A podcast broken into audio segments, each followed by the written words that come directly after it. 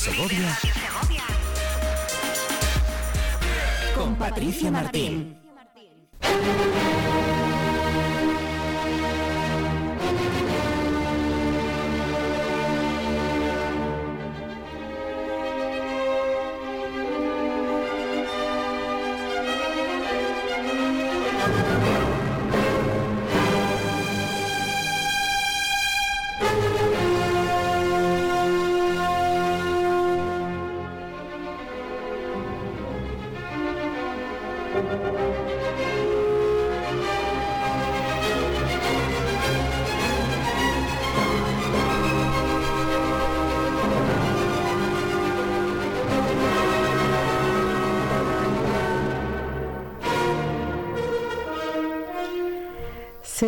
Ustedes preguntando ahora mismo por qué ha irrumpido, por cierto, nada más y nada menos que la Filarmónica de Viena con esta sinfonía número 5 de Beethoven, de Ludwig Bach.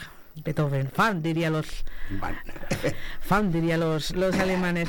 Bueno, pues le- les voy a contar el porqué. Ya saben que los martes esta hora, entre las 10 y las 11, la conversación, la palabra tiene más protagonismo que nunca. La radio es palabra, la radio es eh, conversación y nosotros lo queremos llevar a, a otro, a otro nivel y haciéndolo con, con segovianos muy queridos, eh, como la semana pasada y también esta, porque hoy me acompaña Pablo. Eh, Pablo le pasa lo que a mí, eligieron un- sus padres un nombre que empieza por P y el, el apellido no nos equivocamos. Es que desde que éramos pequeños no nos hemos equivocado, equivocado ni una vez. Ni una vez nos hemos equivocado con los apellidos, Pablo. Martín Martín. Dijeron, se lo ponemos fácil y así no se equivocan. Así no se equivocan. Pablo, bienvenido, ¿cómo estás? Muchas gracias, buenos días, muy bien. Pablo Martín, eh, porque es verdad que en Segovia no, te hace falta el segundo Martín, porque mucha gente ya sabe, eh, oyendo tu voz, que, que estamos hablando de, de alguien que ha tenido eh, mucha presencia en la vida segoviana y que la sigue teniendo, y no solamente en la vida segoviana, porque le he preguntado hace un instante, mientras escuchábamos un poquito a, a Beethoven, ¿qué charcos son los que todavía estás metido? Y me ha dicho, presidente nacional de los humilleres presidente regional de los sumilleres y de la Asociación Provincial de Camareros de Segovia. Pablo, lo de jubilarse, jubilarse, no, solo de una parte de, que era la, la- la- la parte profesional, no la más eh, activa, por así decirlo. Exacto, bueno, me jubilé de Cándido después de 48 años y 7 meses, pero que todavía seguimos vinculados a lo que es la hostelería y la gastronomía y sobre todo en el mundo del vino, ¿no? que es importante y es la que me ha dado, bueno, pues todo, posiblemente todo lo que soy en, en la actualidad. Sí que es verdad que le hemos dedicado muchas horas al mundo del vino, eh, con sacrificios incluso de familia, pero bueno, eh, estamos, a- yo y todos mis compañeros, estamos satisfechos de toda la labor que se ha hecho por la sumillería, porque recuerdo aquellos años que veníamos aquí a Televisión Segovia y decían, ¿eso de sumiller qué es? ¿Qué son los maridajes? Y bueno, pues todo Parece eso... mentira, ¿verdad? Sí, Palabras que ahora están perfectamente incorporadas. y en aquella época, pues nadie sabía lo que era un sumiller, lo que era un maridaje, eh, la cultura del vino estaba, mm, pues no había tanta cultura como a partir de entonces empezó a fomentar a través de todos los medios de comunicación, de los enólogos, de los bodegueros y sobre todo de los sumilleres. Entonces eso hemos recorrido un largo camino con un esfuerzo pero con muchas satisfacciones. porque ahora se ve los frutos de toda aquella inversión, primero en, en la clientela, por así decirlo, en todos nosotros. Claro, claro. En los eh, clientes consumidores, eh, lo veis, Pablo, que ahora hay una cultura y, y un afán por, por ir a más, ¿no? Por ir a catas, por ir a bodegas, el enoturismo, es que ya tiene nombre propio.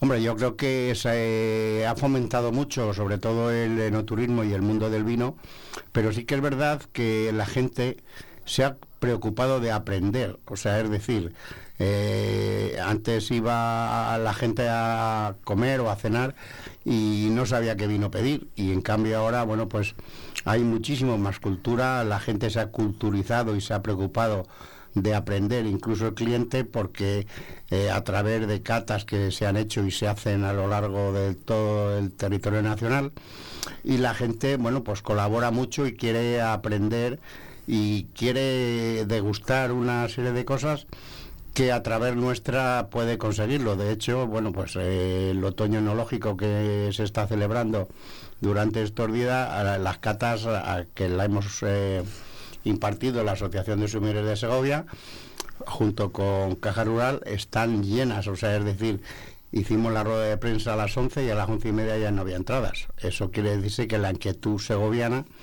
y hay que decir que Segovia por la proximidad de Madrid siempre hemos sido un poco los pioneros en cuanto a gastronomía y en cuanto a todo. Si hablamos de costelería, si hablamos de cocina, si hablamos de sumilleres, eh, siempre Segovia ha estado ahí en primer lugar. De hecho, que se ha demostrado en todos los concursos nacionales e internacionales que siempre había alguien de Segovia a la cabeza de todo ese colectivo que un segoviano, eh, Pablo, sea el presidente de, de los sumilleres, sumilleres, se puede decir, ¿verdad? Porque está castellanizado, la RAE ya... Está castellanizado ya. Eh, que de, eh, ¿qué, supone? Porque yo imagino que teniendo en cuenta que tú has estado tantos y tantos años trabajando cerquita, cerquita no, o sea, no se puede, creo que no, creo que no se puede trabajar más cerca eh, que vosotros eh, en Cándido del, emblema de Segovia. No creo que, bueno, quien comparte con vosotros esas inmediaciones, pero que decir, yo es que, o sea, segoviano trabajando al lado del emblema y encima eh, un, presidiendo a nivel nacional, imagino que muchos piropos te, te, echarán sobre tu segovianía y sobre la ciudad que de la que de la que vienes. Hombre, yo, eh, yo creo que Segovia, el acueducto y el cochinillo se asocian, es verdad, que están muy asociados y cuando dicen, ¿tú de dónde eres? De Segovia. Ah, el cochinillo y el acueducto, o el, acueducto y el cochinillo. Es verdad que hemos trabajado mucho, posiblemente, eh, para llegar a, a ser eh, presidenta nacional, es decir, eso no te lo regalan, es decir, cada cuatro años eh, eligen tus...? Eh, eh, sí, eligen los presidentes nacionales. O sea, es decir, la OAS está compuesta por ahora mismo 55 asociaciones repartidas por toda España y luego quien la capitanea en cada región. Y luego esos son los que votan al presidente nacional. Yo he estado 16 años, va a ser en marzo y te voy a adelantar una noticia que lo voy a dejar. Ay.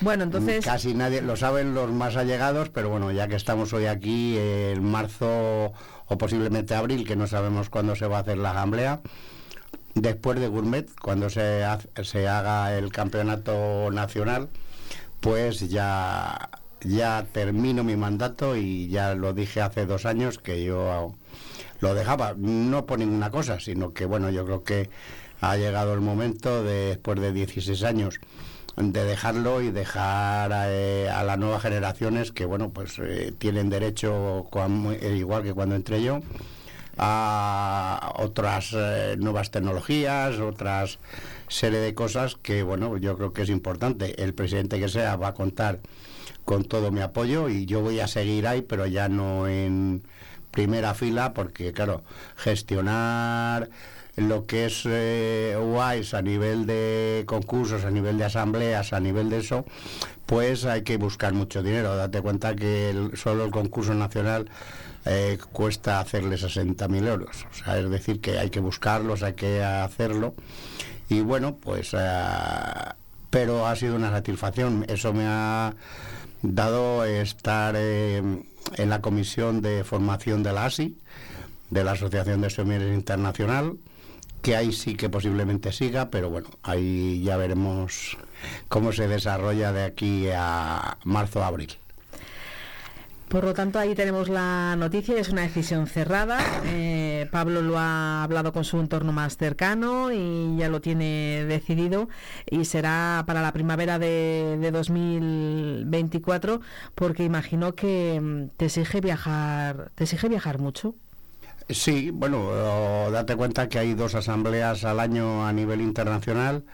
Eh, la última ha sido este año en Helsinki, que fue a primeros de julio, y el año pasado fue en Japón.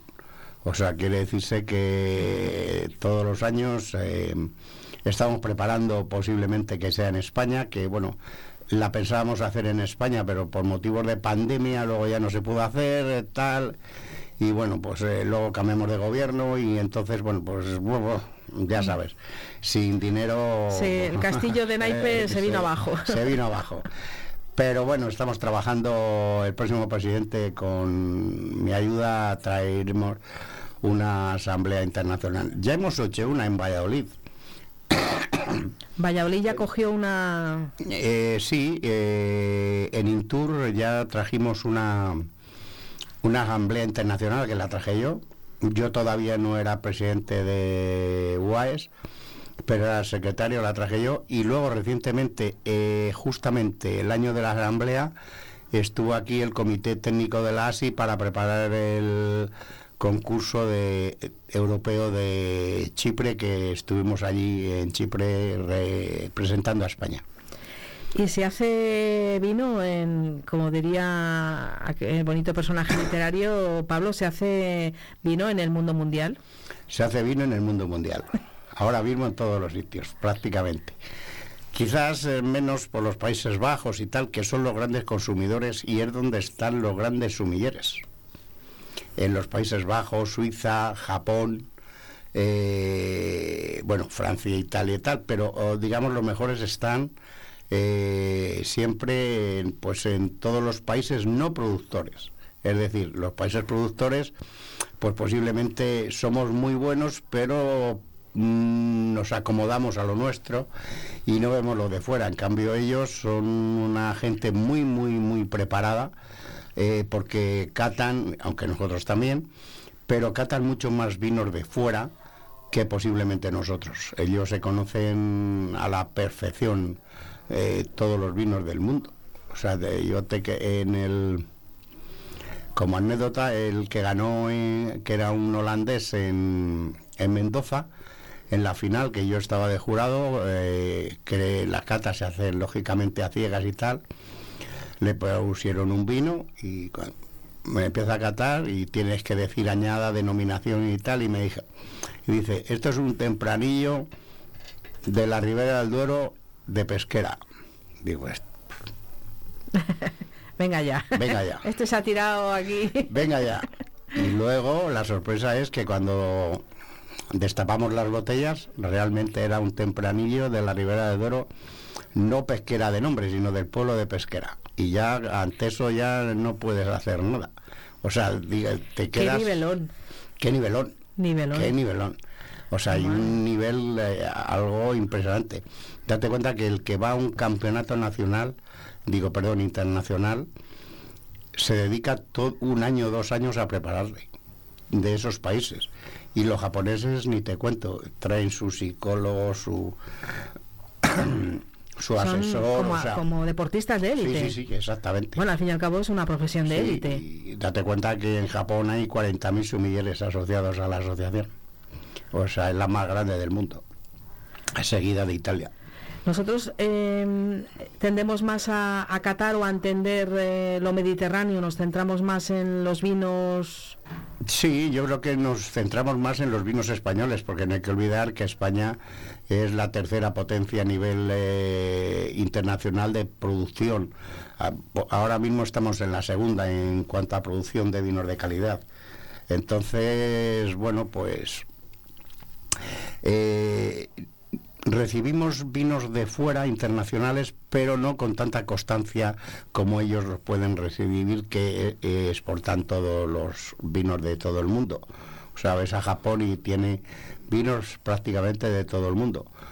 Y afortunadamente muchos vinos españoles y todo eh, vinos de Castilla y León, que es lo más importante.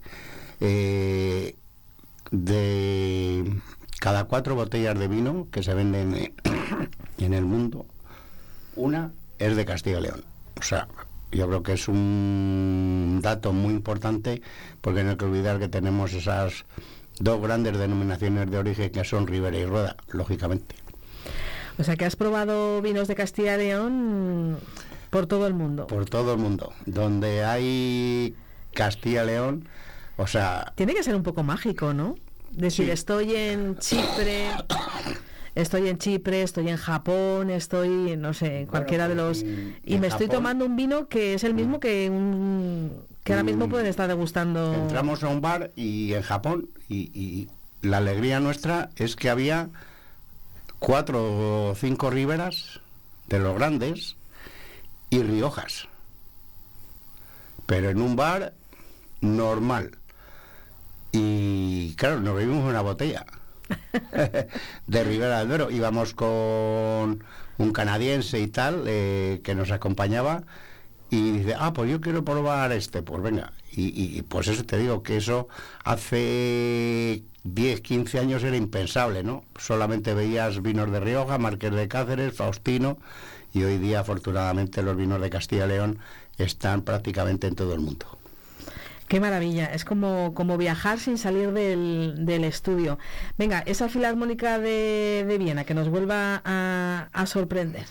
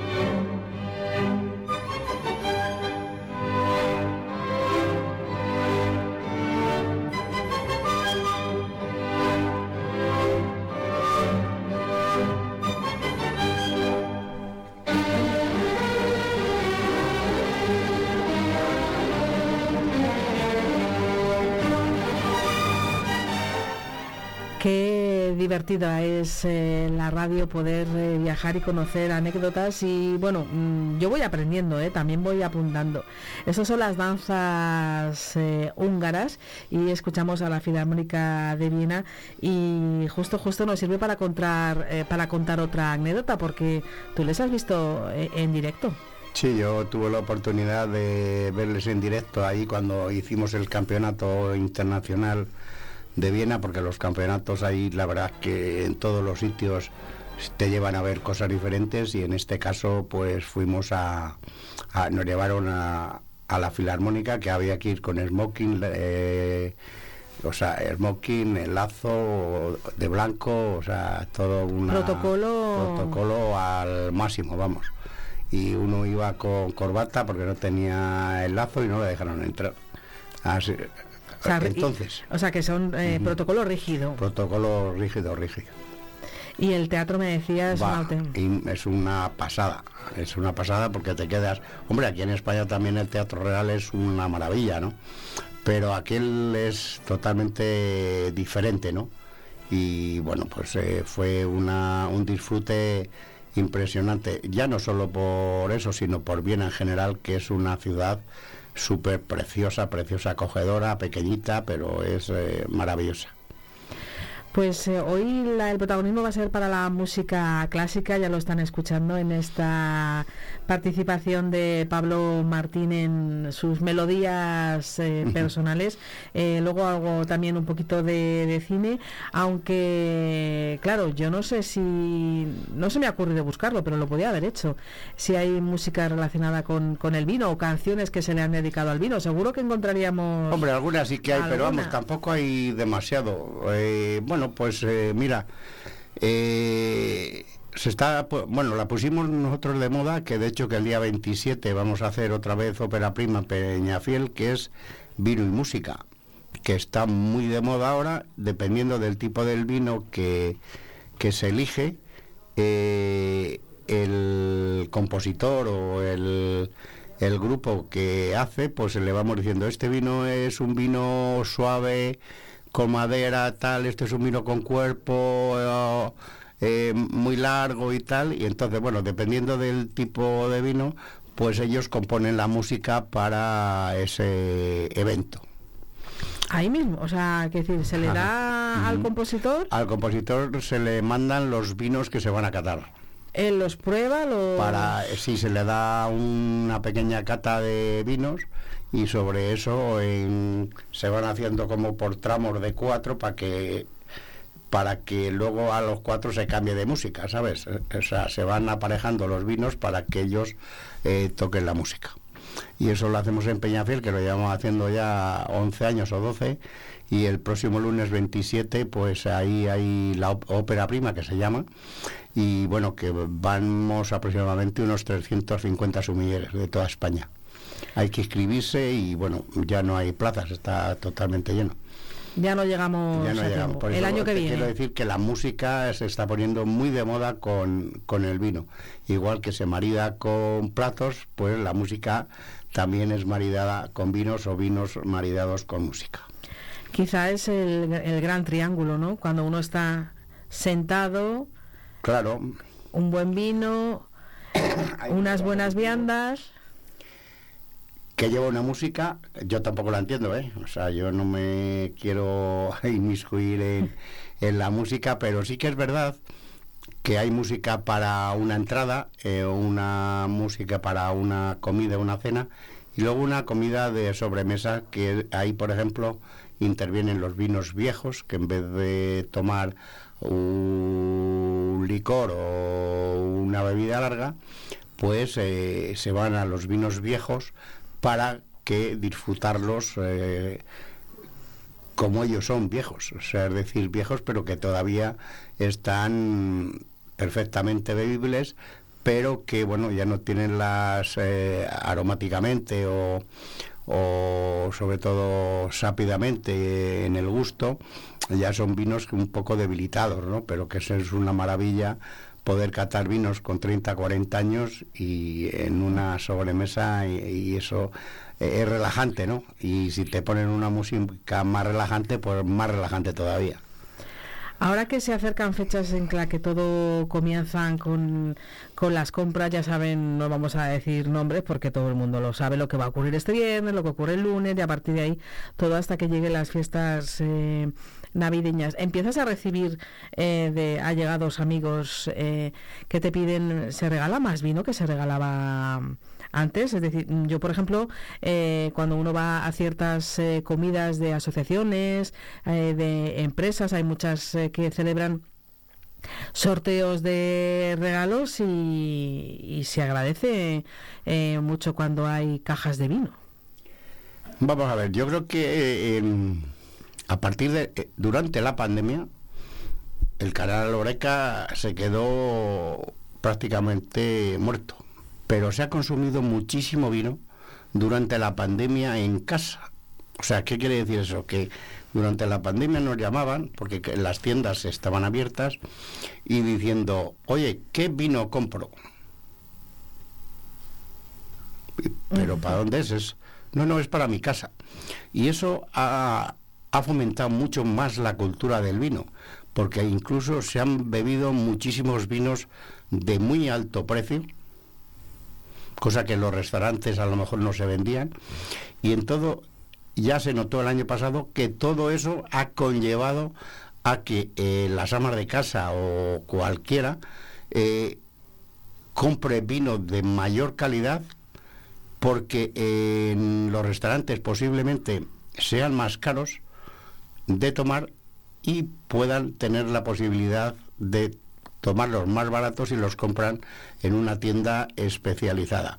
Por lo tanto, cada vez se regala mucho más vino y la gente, es decir, eh, si vamos a, nos invitan a comer a una casa que no es la nuestra, siempre procuramos llevar una botella de vino o dos diciendo, oye, mira, pues vamos a probar que me han regalado este vino o le he comprado yo.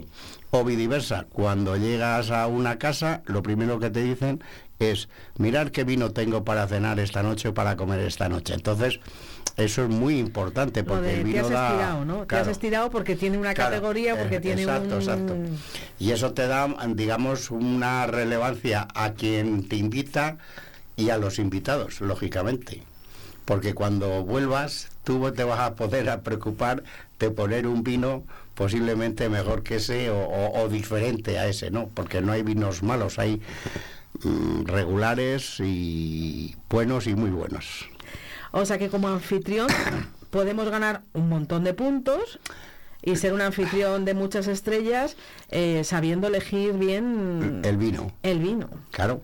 Y, y, muchas veces te puedes equivocar porque a lo mejor has elegido un gran vino como nos pasa a nosotros y te puede decir, pues a mí no me gusta. Que ese es el final del todo. Que eso nos ha pasado a nosotros miles de veces. Tú recomiendas un vino pensando, y es verdad, que tiene una magnífica calidad y el cliente pues te va a decir, Oye, pues mira, dirás tú lo que quieras, pero a mí no me gusta. Pues punto pelota, ese es el final de una botella de vino. Por muy bueno de calidad eh, que sea, lo importante es que al que tú se lo sirvas o se lo ofrezcas, eh, le guste. Si no, ya se acabó la botella de vino. También cuando vayamos a, hacer de, anfitriones, tener en cuenta con lo que les vamos a, servir de, comida, Pablo. O sea, tener en cuenta si vamos a ir a un qué tipo de comida, qué tipo, sobre todo el plato principal, imagino que es lo que hay que tener en cuenta, porque siempre vamos a un segundo plato potente. Ahora mismo, eh, por ejemplo, se eh, está bebiendo muchísimo vino blanco, es decir, ha subido mucho eh, el, coeficiente de venta de vino blanco. Y la gente cada vez bebe menos, o sea, más vino blanco. Pues podemos empezar con un aperitivo, lógicamente, de un vino blanco de donde sea, es lógico. Y luego, pues como tú bien dices, un vino tinto o, bueno, incluso hay blancos que fermentados o criados en madera que sirven perfectamente para lo que es un plato no demasiado consistente, pero que sí que vale tanto para un pescado como para una carne, porque hay que desterrar eso de que para el pescado blanco y para carne tinto, ¿no? Eso hay blancos para carnes y hay tintos para pescados. Y luego, bueno, pues para el postre, eh, yo que, que soy un amante de los vinos dulces, pues eh, esos vinos dulces grandes de Jerez, que bueno, pues eh, te pueden acompañar para el postre o para, o para una sobremesa. Pero siempre hay que ir buscar, sobre todo lo que tú decías de lo que es la comida que vas a poner, pues a eh, intentar que maride, porque es muy importante el maridaje, o sea, es decir, eh, que un plato acompañe a, un vino es impresionante. O sea, por ejemplo, eh, que todo el mundo dice, oh, para un jamón todo el mundo le metemos tinto, le metemos blanco y el maridaje perfecto puede ser una manzanilla o un fino. ¿Qué es lo que hacen los, claro, eh, los andaluces? por la salinidad, por todo, y es el maridaje perfecto. Yo recuerdo que, claro... Eh, Cuando compartes con un andaluz, el jamón te dice, pero... No, no, no, no, y aquí, bueno, no hay tanta cultura de esos vinos, pero yo cuando estuve en el Campeonato de Europa en el año 95, me pusieron jamón de plato y solo se me ocurre recomendar un proto reserva O sea, imagínate luego el otro como ya anduve por las nubes, ¿sabes? Porque claro, para un primer plato, un proto reserva, luego había pescado, había cremas, había verduras y había carnes y postres. Pues ya no tenías que ir a buscarte vinos blancos de, de, de una élite importantísima y por eso desde entonces aprendí yo esa lección y muy bien aprendida. Pues nos queda un poquito también por delante de hablar un poquito más de, de él, de nuestro invitado. Pero vamos a escuchar otra, otra selección.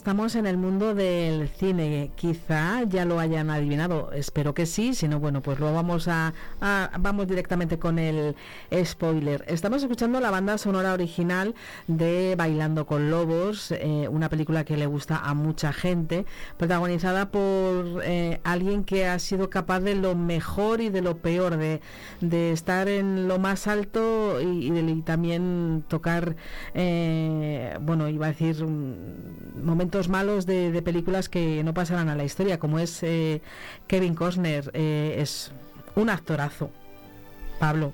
Es hombre, un gran actor. Pasa que, claro, el mundo de Hollywood es complicado. Es muy complicado, pero, hombre, yo creo que es un gran actorazo y ha hecho mmm, grandes películas. Hombre, también ha hecho alguna chafudilla que otra. Alguna, ¿verdad? Algún borrón. Algún borrón. Como todos. Vamos, eh, eh, concretamente, Bailando con Lobos yo creo que es una película muy completa porque toca el mundo de los animales, toca el mundo de las tribus, o sea, de la gente, y yo creo que tiene algo muy humanitario, lo diría yo, ¿no? Le da la vuelta a las películas un poco de, claro, del oeste, ¿no? De, de, cómo... De lo que era el antiguo oeste a, a, a ella. Y bueno, yo era muy apasionante de apasionado y apasionante del cine.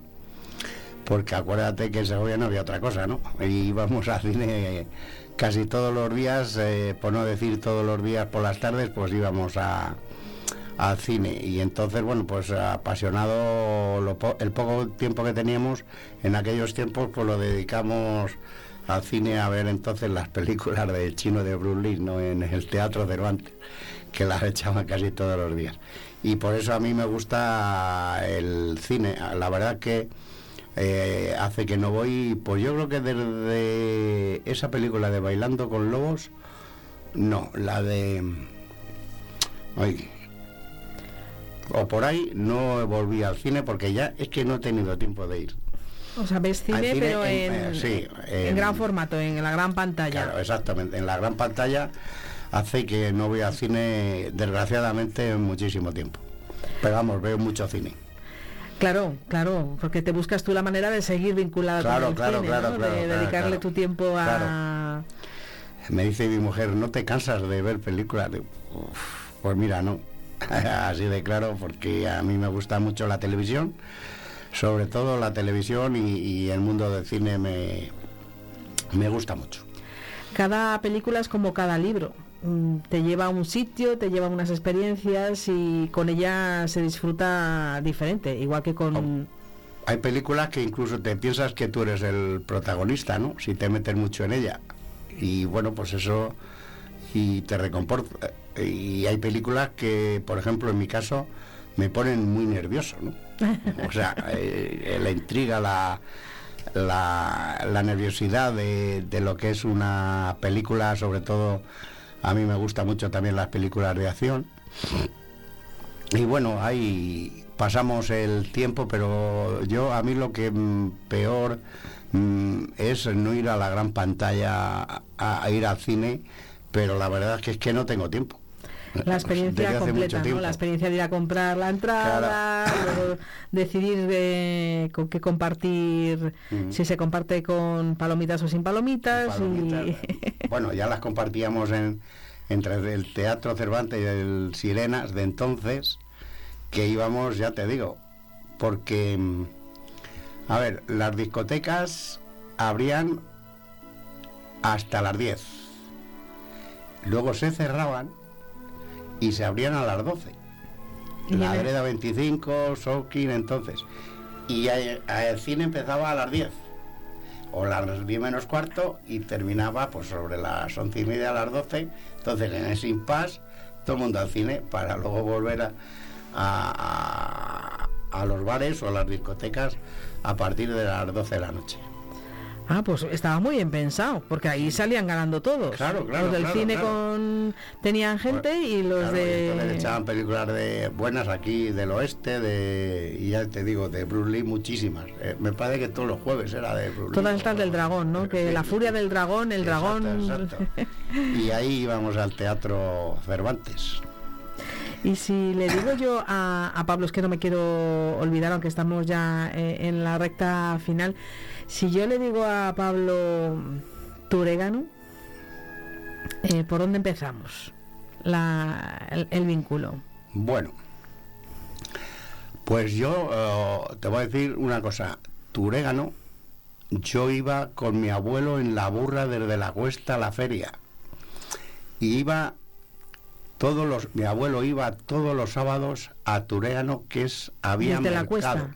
Sí, yo soy de la cuesta, que en estos momentos pertenece a, a Turégano, bueno, de cuando hicieron la fusión de los pueblos y todo eso.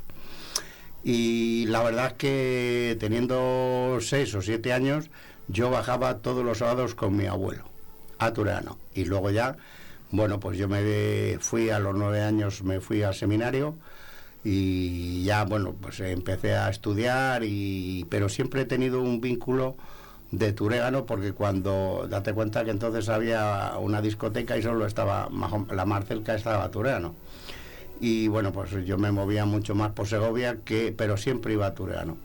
Y luego, bueno, pues eh, las cosas de la política, pues desembocaron en que yo fuera concejal durante 12 años eh, de Tureano. Y bueno, que seguimos ahí. Eh, como bien sabes, yo ya no lo soy, pues porque, bueno, pues no sacamos cinco, pero mi intención era, por eso me puse el quinto, mm, dejarlo, porque he estado 12 años y yo creo que las cosas mm, no hay que amarrarse al sillón, hay que llegar el momento de que te tienes que ir y te tienes que ir y lógicamente es mejor irte por la puerta delantera que no luego por la puerta trasera, ¿no? Y ese es el vínculo. Seguimos vinculados a Turégano porque yo soy el alcalde de barrio de los barrios de la Cuesta, Aldeasad, Berrocal y Carrascal, pero vamos ya con muchísimo menos responsabilidad y mucho menos, mucho más relajado, ¿no? Y yo... Y ese es el vínculo con Turégano. Y yo le ofrecí esta entrevista a Pablo, puestos a hacer confesiones, ¿verdad? Sí, porque sí, sí, sí. estamos aquí. Yo le ofrecí esta entrevista a, Pablo porque además mm, siempre que, hemos estado juntos delante de un micrófono hemos pasado muy buen rato, como eh, que compartimos la, entrevista del café para dos en, en la televisión, eh, en un evento que a mí me depuso los pelos de punta y, y me descubrió una afición. Es verdad que nosotros eh, hemos tenido un compañero de Turégano, tampoco le importará que lo diga, a Juan Yagüe. Eh, le mandamos un besazo y nos hablaba de- del Turégano, del mundo del fútbol en Turégano. Pero hasta que no llevaron Turégano al Estadio Municipal de la Albuera, no fuimos conscientes los segovianos de cómo se vive eh, con ese club los partidos. Es que, de verdad, qué emocionante. Es que eh, cuesta describirlo, es que había que vivirlo ahí en el recibimiento al equipo. Madre mía, Pablo. impresionante. o sea, Bueno, ya, ya lo hicimos el año pasado en Santander, que jugamos y bueno, perdimos y ya... Pero este año con el Santurce, que fue la primera eliminatoria, se les hizo un recibimiento a los de Santurce, estaban, fíjate que perdieron, y se quedaron allí con nosotros, con los jugadores, ahí en el campo, tomando un chato, ahí en el bar, por el recibimiento que se los hizo en la plaza. Eh, siete autobuses, todos juntos, y en la plaza de Turano, pues imagínate con lo grande que es, lo bonita que es, con el castillo al fondo, ahí se les hizo un recibimiento. Y después se le hizo un, igualmente al Tureano un recibimiento en el campo pues eh, igual que el otro día aquí en Segovia. En Segovia fue apoteósico. Date cuenta que habría 3.000 personas, eh, 2.500 eran de Turán. O sea, y fue, pues, eh, imagínate para los chavales jugar con un primera. Como decías tú, si es que los chavales pequeños se conocían a todos y dame una camiseta y no sé qué y no sé cuántas. Fue impresionante. Fueron mi... Saben ustedes que los periodistas se buscan buenas fuentes para tener la información. Entonces yo eh, fui directamente a hablar con los chavales del Turegan a decirles, ¿a, eh, ¿a, quién queréis vosotros conocer? ¿De quién queréis la foto? ¿De quién queréis el selfie? ¿El autógrafo? Pues de Unai. Se conocían a, a, Se conocían a todos. Fueron entrando eh, es verdad que el entrenador se llevó muchos eh, aplausos porque eh, Benítez es un mister muy conocido. Muy conocido, sí. Pero fueron pasando los jugadores del Celta de Vigo y a todos le dijeron algo. Los que se pararon mm. estuvieron súper cariñosos. Sí, sí, sí, sí, Que se pararon casi todo el mundo. Si estábamos tú y yo ahí al lado. Es verdad, sí que fuimos testigos. Con el pasillo ese. Fue impresionante. Qué maravilla. Y bueno, yo mm, soy, yo colecciono siempre las acreditaciones, eh, es algo que hago desde, desde siempre. Dime, Pablo. Y luego, muy los jugadores del Celta, pues oye, no dejan de ser un equipo de primera y va un abismo, ¿no? Pero luego, eh, sobre todo el cariño que procesaron hacia nuestros jugadores fue impresionante, o sea que no los hicieron de menos de ningún momento, porque ya ves que algunos futbolistas de primera, bueno, pues son un poco estirados. Esta gente, eh, todo lo contrario. Todo, luego estuvieron unos en el vestuario de, unos de otros, o sea que fue una jornada maravillosa. Lo único que no pudimos ganar, pero bueno, ya, ya lo sabíamos. Eso estaba ahí, eso ya, el, el guion también estaba más o menos escrito. Hecho, escrito, exacto. Pablo, que ya sabes que ya para siempre ¿eh? esta unión estas entrevistas y, gracias por tu sinceridad porque siempre viene a, tumba abierta a lo que le preguntes te contesta una maravilla yo creo que tú y yo y bueno y televisión Segovia hemos hecho muchísimas cosas juntos y yo creo que empezamos eh, a hacer los primeros cosas con televisión Segovia con Dani. Dani Esteban. Dani Esteban. Que hacíamos un curso de vinos. Y ahí empezó todo. Figúrate. Un visionario. Fuisteis unos visionarios. Porque eso ahora lo hacen en. Y traíamos una bodega y tal. O sea, fue impresionante. Y cuando empezamos con Maonías, bueno, que no teníamos ni idea, ni uno ni otros, pero vamos, pero nosotros mucho menos. Y gracias a vosotros, pues eh, los medios de comunicación, pero sobre todo nos habéis tratado siempre, siempre, siempre maravillosamente bien. Por eso mi agradecimiento y mi cariño hacia vosotros. Pablo, pues eh, gracias a, ti por, por cómo eres y, lo bien que, entiendes a los, a los periodistas. Y nada, pues con Bailando con Lobos dejamos a nuestros oyentes y así yo le doy dos besos a Pablo. Gracias. Gracias